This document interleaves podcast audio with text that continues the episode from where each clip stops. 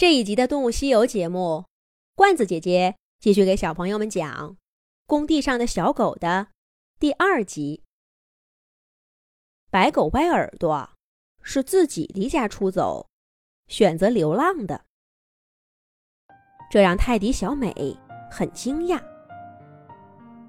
不过歪耳朵并不想讲太多自己的经历，只淡淡的说：“并不是每只狗。”都喜欢跟人类一起生活，也不是每个人类都把家里的狗当做朋友。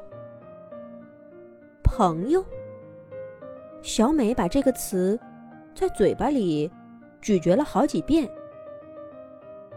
人和狗之间也可以用这个词吗？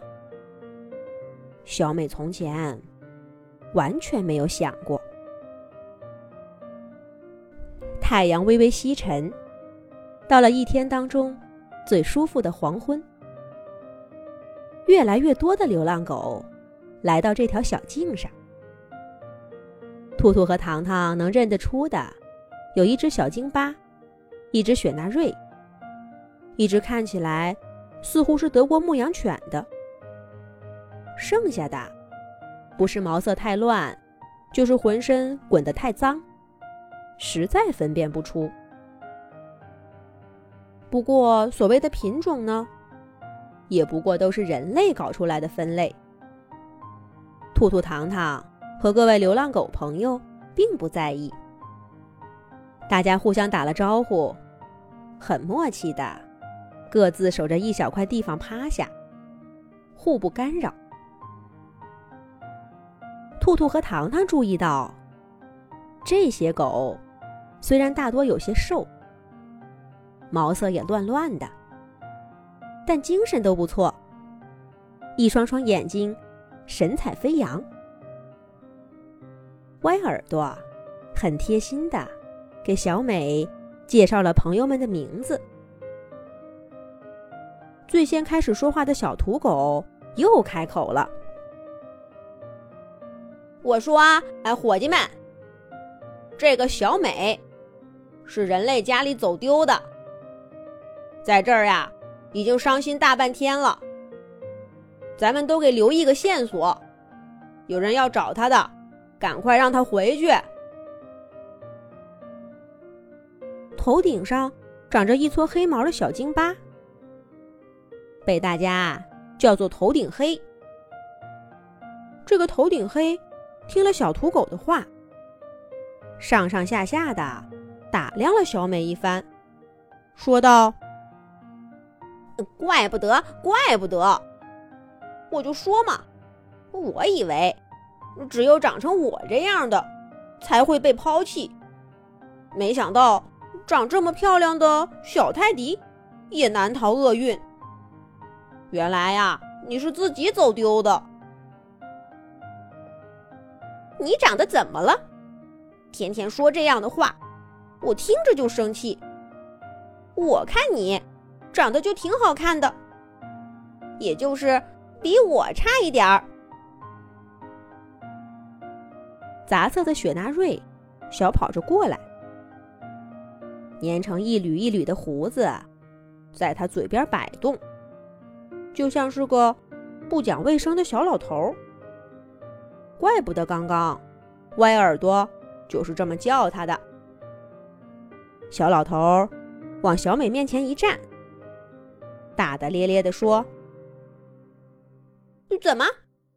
你想说我长得不好看呗？”小美赶紧摇摇头，脸唰的一下就红了。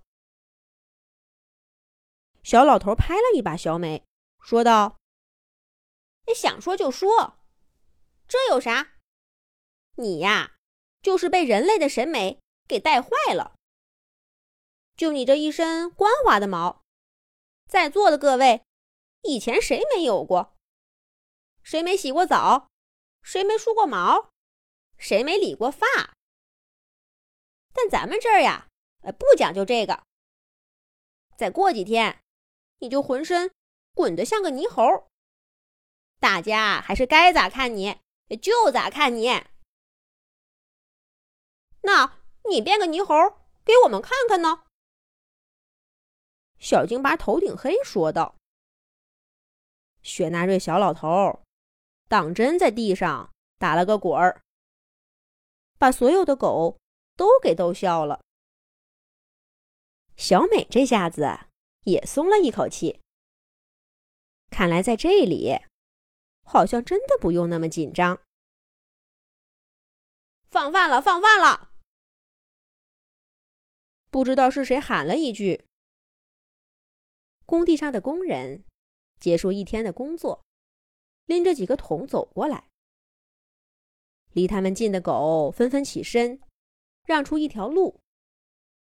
工人们把馒头、剩饭菜堆在墙角的几个破碗里，有些带点肉的骨头就零散的丢在这里或者那里。所有的狗都在一边看着。谁也不上前。这样的事儿肯定不是一天两天了。人和狗之间充满了默契。工地上的工人不像家里的主人那么多话。放完了饭，看了看几只狗，就拎着桶走开了。小美看着小土狗，歪耳朵，德牧。先去占领了位置，小哈和雪纳瑞他们再跟上。小美最后一个上去，捡了一块没人要的骨头。骨头硬邦邦的，小美第一次吃，倒是有些不一样的滋味儿。小美，对吧？哎，别想那些有的没的了。你瞧瞧我。以前在我那个家呀，我的肠胃差得很，狗粮换了多少种，怎么都不行。后来他们不要我了，出来以后呢，天天吃这个，我倒是啥毛病都没有了。那只被叫做黑大个的德国牧羊犬，吃完了饭，对小美们说道。接下来，这些吃饱了饭的小狗们，七七八八的说起了自己为何流浪的经历。那对小美来说，真是一个异样的世界呢。让我们下一集再讲吧。